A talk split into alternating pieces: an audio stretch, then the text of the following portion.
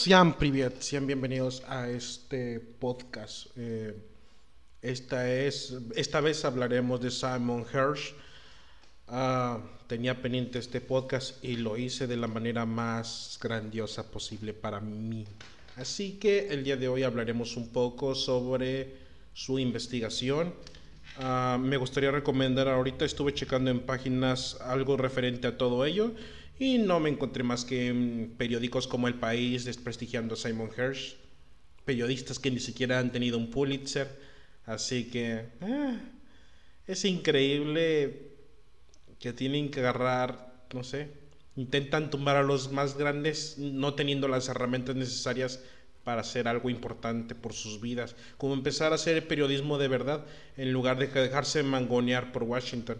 Entonces, ah, es, igual es lo que permiten este tipo de empresas periodísticas. Bueno, entonces, obviamente que Simon Hirsch ah, tiene una trayectoria, la verdad, de alto renombre, ya que realmente ha hecho un gran trabajo. Tal vez ha hecho lo que muchos otros periodistas no hacen, que es trabajar.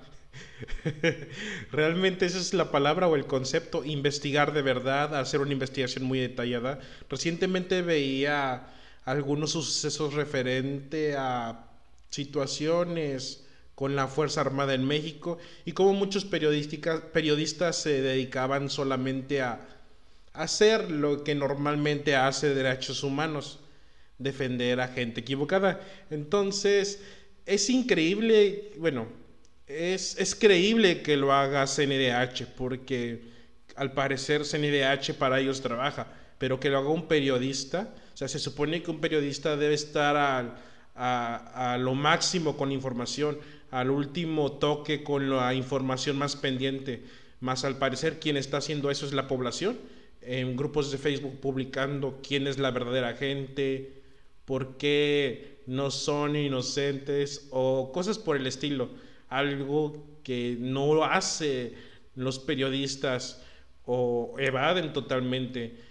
Algo que mm, cabe destacar mucho es que eh, al parecer para ser un periodista de los periódicos más importantes no se necesitan eh, un gran estudio o un trabajo muy precedente, ya que cualquier inepto puede entrar.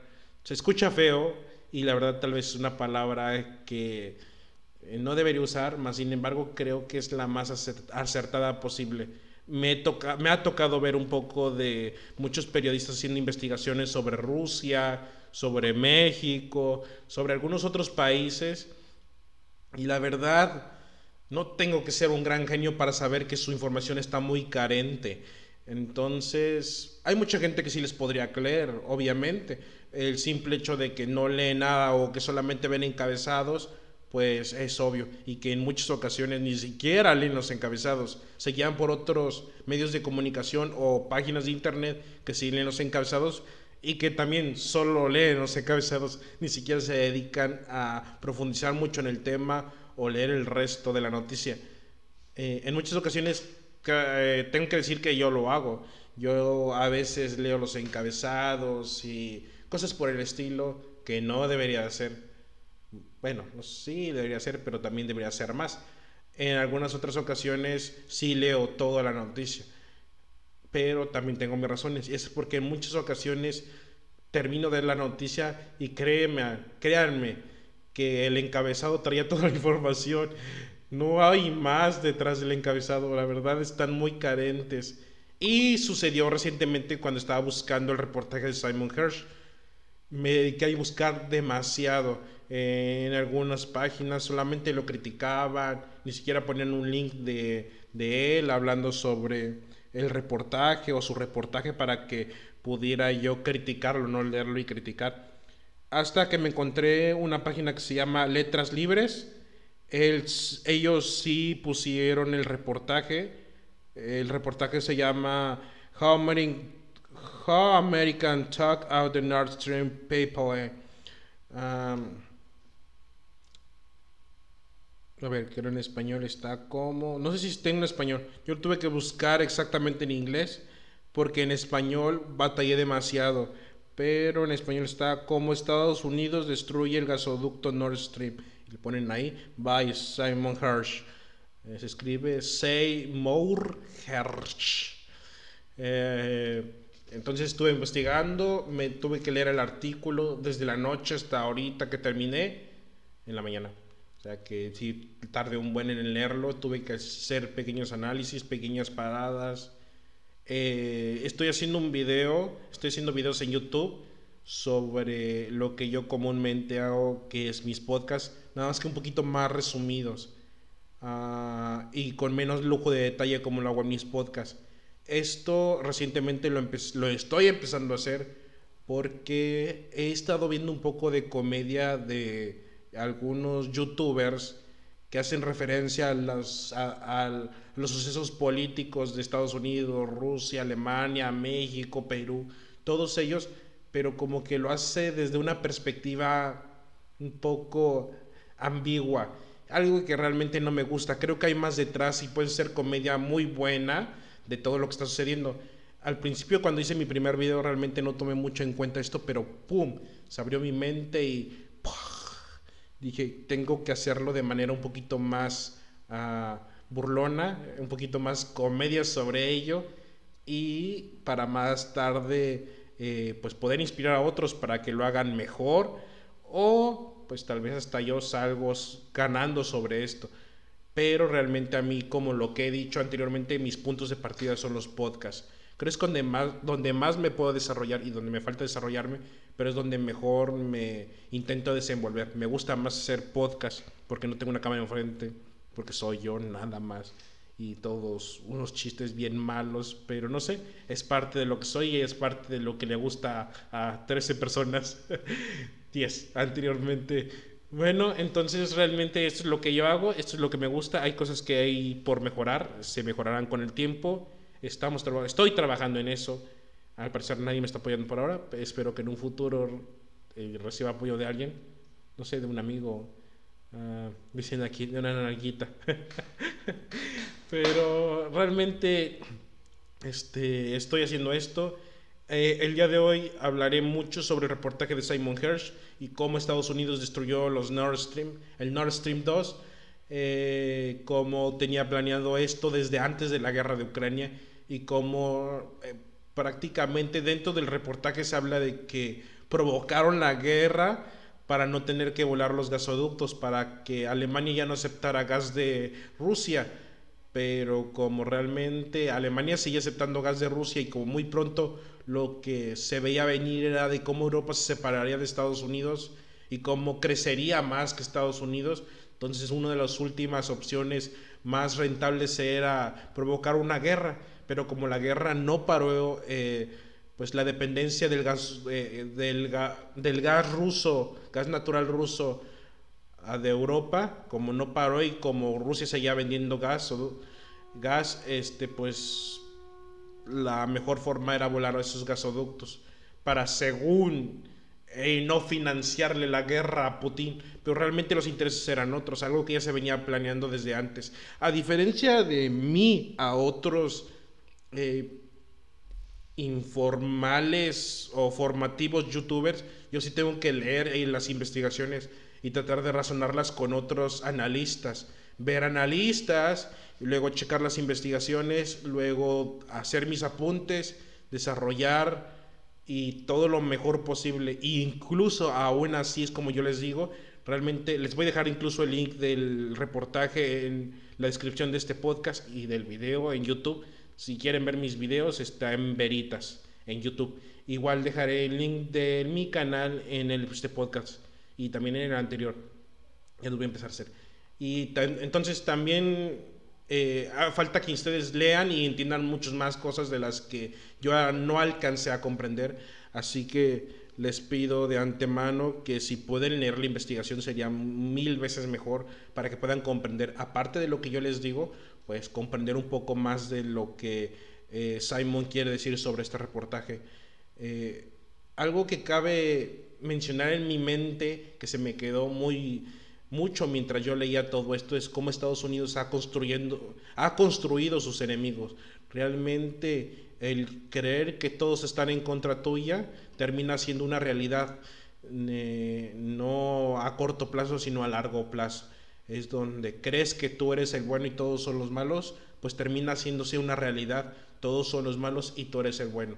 Pero a la inversa, porque en, en un mundo de 100 personas donde uno está lo, donde uno está cuerdo, termina pasando que los 99 están cuerdos y el uno está loco. Y es que es algo que realmente está pasando.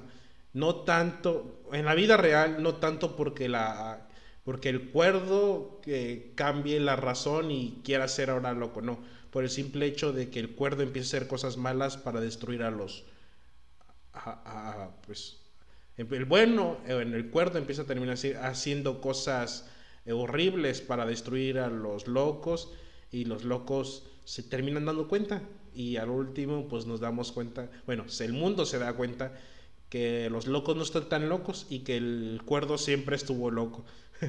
Algo muy raro y difícil de explicar para mí en estos momentos, porque incluso mientras lo intentaba explicar me revolví demasiado, hasta me trabé, si lo pudieron notar. Así que e, esto es lo que ha estado pasando durante todo este tiempo.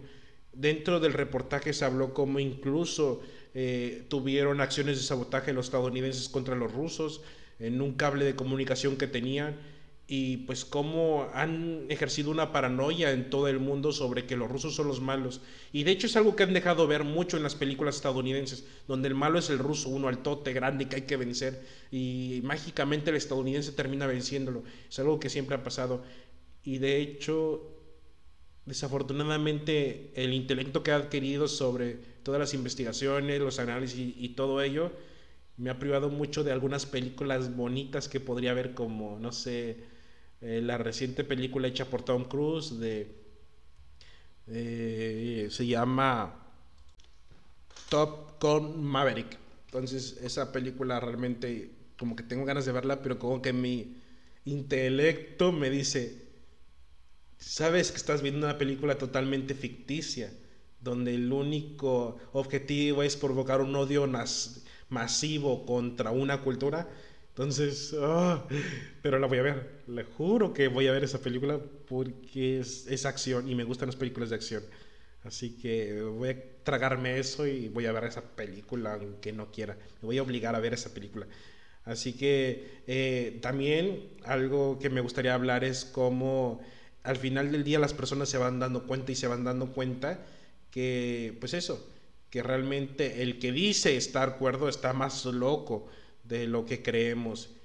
Así es como en Latinoamérica se ha dado el caso que muchos latinos se están dando cuenta del verdadero monstruo que es Estados Unidos, de cómo ellos han alimentado a los gobiernos corruptos y, este, y dictatoriales, perdón, dictatoriales. Entonces, es algo que se ha dado cuenta muchos, desafortunadamente la clase baja, pero la clase baja desafortunadamente no tiene un fundamento para tener esta como esta desconfianza sobre los estadounidenses, no tanto sobre los estadounidenses, sobre el gobierno estadounidense, que es eh, la parte esencial que hay que decir. No todos los estadounidenses vendrían siendo corruptos y ansiosos de poder, más bien los políticos estadounidenses son corruptos y ansiosos de poder. Ese es el término más correcto.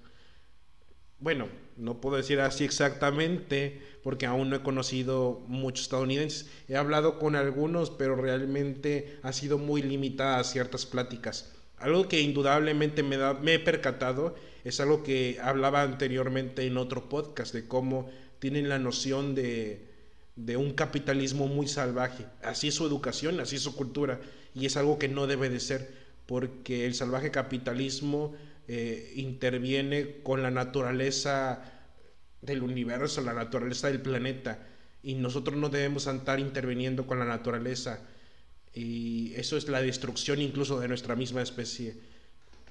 Algo que en su momento también puede que hable. Pero no voy a entrar mucho en detalle sobre esto. Algo que a lo que vengo es hablar sobre el reportaje de Simon Hirsch y algunas observaciones que pude hacer cosas que me parecieron impresionantes y a la vez un poco terroríficas de lo que es capaz el gobierno de Estados Unidos por anteponer sus propios intereses. Y es que no hay que leer mucho para saber de los horrores que han hecho, incluso en su propio país. Eh, ha hablado demasiado sobre un canal que se llama Intervenciones Gringas, donde habla de las cosas horribles que Estados Unidos ha hecho en su propio país por salvaguardar intereses personales de los mismos políticos, desde hacer masacres hasta matar niños. Y de hecho, el Pulitzer que tiene Simon Hirsch es por eso. Es ah, en, el mayor impulso en su profesión debe a su nota con denuncias de matanza de Minh Lai en 1969 en Vietnam. Ese fue, pues por eso ganó su Pulitzer. Eh, Simon Hirsch es un estadounidense, un periodista estadounidense, por si no sabían, ganador de un Pulitzer. A trayectoria se inició como periodista de su ciudad, trabajando como corresponsal para Unit Express International y Associated Express.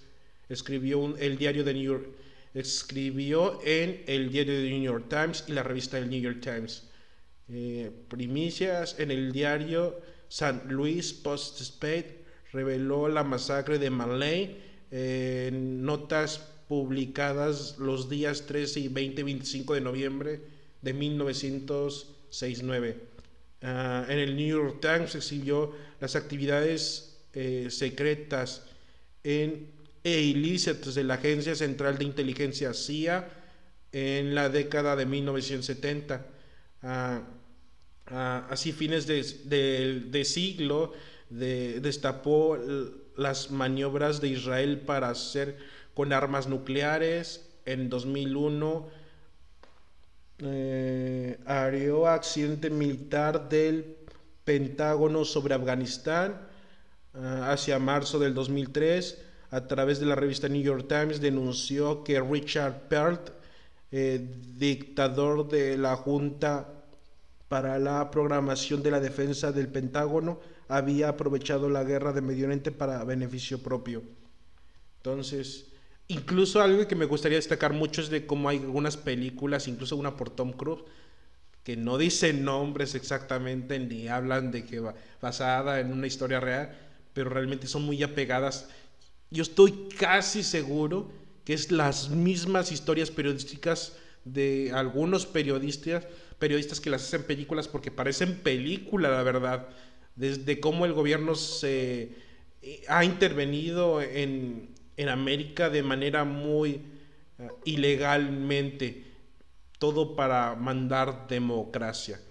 Así que, este, eh, realmente es alguien renombrable, sin duda alguien que hace un periodismo de calidad y pues obviamente en, esta, en este reportaje sobre los gasoductos, él habla de una fuente secreta por obvias razones, porque está destapando eh, las criminalidades de Estados Unidos, el informante tiene que ser secreto, no va a dar su nombre, no va a decir Richard Perlt, ¿no? Y pues, era mi mano derecha, ¿no? El presidente, algo así. Eh, eh, de eso se trata, se trata de, tener testigos que te den lujo de detalle los sucesos, porque obviamente su nombre los pone en riesgo a ellos y a su familia, porque el gobierno es como los malos, lo voy a poder decir de esta forma, no solamente se meten contigo, se meten con tu familia, porque sin duda algo que heredaron los malos del gobierno es eso, de ser crueles con todo y con todos, eh, sin duda y sin discriminación, tanto hombres, mujeres y niños, porque saben hacerlo y porque lo han hecho. Eh, muchas de las cosas de las que se habla en el reportaje que me gustaría destacar es pues cómo hecho, en el video voy a dejar parte de capturas de las pantallas de las imágenes. Me costó mucho porque eh, el traductor automático no me traducía la información, porque sí sé algo de inglés, lo suficiente, pero para leer este tipo de notas necesito hacerlo en español totalmente para comprender todo, ni una palabra que se me pase. Así que tenía que ser traductor. Y por tanto no lo traducía, la página entraba como en error. Y lo dije y lo hice una parte en, en, en, una estancia lejos de mi casa. Eh, aproveché para leer un poco. Mientras estaba tranquilo leí un poco y así este error y dije, no, pues cuando llegue a mi casa terminaré de leer. Y lo mismo hizo la computadora, no me permitía traducir los textos, aparecían errores. Y cuando estaba traduciendo los textos por Translator Google, Google Traductor, no es... Y eh, pasaba lo mismo, habían ciertos errores que en Google Traductor pasaban. ¿Por qué? No tengo ni la menor idea, pero pasaba. Pero último terminé el reportaje y se entendieron muchas cosas, las cuales voy a hablar en estos momentos. Eh, para empezar, una de las cosas principales que se, estaba, que se menciona es cómo pues, la desconfianza que había en Washington de Olaf Scholz, donde prácticamente el objetivo de él era independizar más a Europa, específicamente a Alemania de Estados Unidos, de pues han tenido muchas broncas después de la guerra y lo que querían era que con el gas eh, barato ruso poder despegarse de manera muy eh, poderosa económicamente y, hacerse aún más poderosa económicamente y fortalecer su infraestructura. Eh, algo que tenían, que era posible con el gas barato ruso. Así que esta desconfianza que tenía, pues obviamente Olaf Scholz sabía que Estados Unidos siempre pone sus intereses. El mundo se puede destruir, pero mientras no le afecte a Estados Unidos no pasa nada. Entonces, a eso es a lo que voy. Eh, eh, Washington tenía consciente de que Olaf Scholz no se iba a separar del gasoducto, del gas ruso, perdón.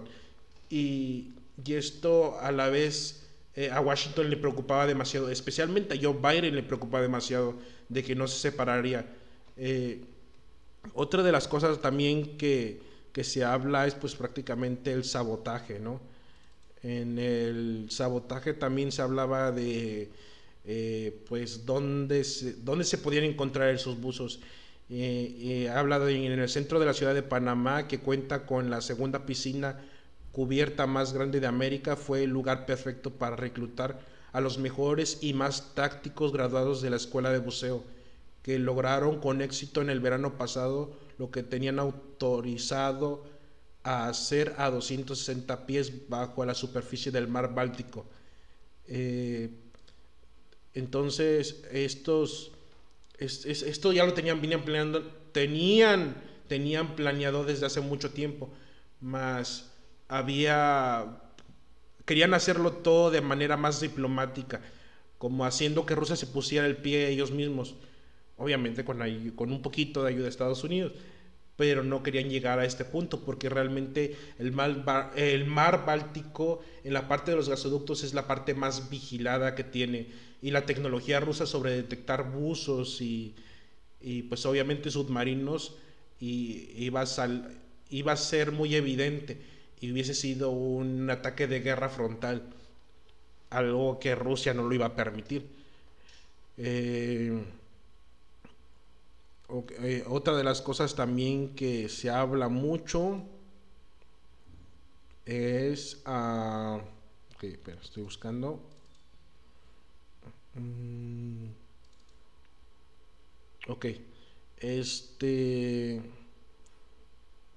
Eh, también otro que pues obviamente ya tenían experiencia en este tipo de cosas. tenían buzos experimentados. Eh, eh, buzos entrenados en aguas profundas, altamente calificados durante décadas que una vez asignados a unidades militares estadounidenses en todo el mundo, son capaces de rellenar, de realizar buceo eh, técnico para hacer el bien usando explosivos C4. hacer el bien usando explosivos C4 para limpiar puertos y playas de escombros y artefactos explosivos sin detonar, así como los malos perdón, como valor, volar plataformas petroleras extranjeras, obstruir las eh, válvulas de administración de las centrales eléctricas submarinas, destruir las eh, esclusas de canales de navegación cruciales. Entonces realmente tenían experiencia dentro del campo. Lo, más difícil que podía haber era, pues obviamente, a pasar desapercibido por los rusos, algo que requería demasiado entrenamiento. Y esto es de lo que habla, que realmente se la pasaron mucho tiempo entrenando para lograr eh, este tipo de hazaña y obviamente aprovechar, eh, aprovechar el momento e incluso hacer, tenían cierta competencia y esa fue como la, la puerta de entrada a decir que iban a competir bursos, bursos profesionales cerca de las zonas que, que, donde querían entrar para pues que eran técnicas de tecnología militar sobre eh, encontrar minas y cosas por el estilo. Y de ahí fue como se infiltraron para meter C4 en los gasoductos.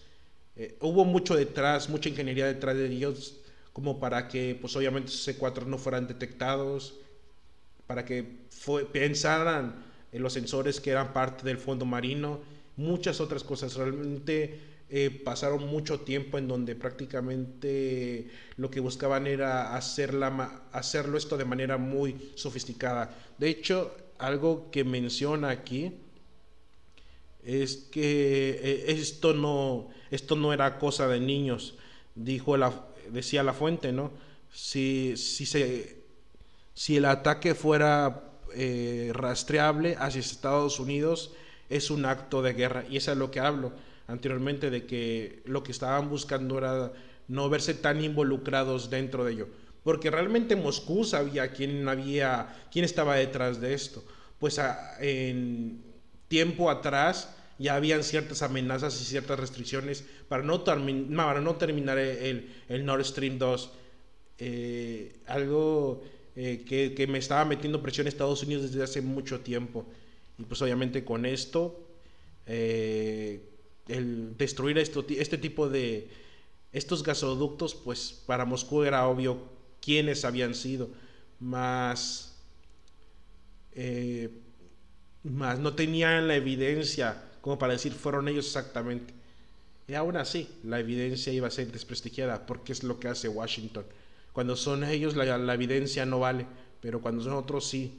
Eh, eh, también habla que durante las próximas semanas los miembros del grupo de la CIA comenzaron a, elaborar un plan para la operación encubierta que utilizará abusos de aguas profundas para eh, provocar una explosión a lo largo del oleoducto. Pues algo que ya les decía, que realmente tenía, tenía mucha planificación. Eh,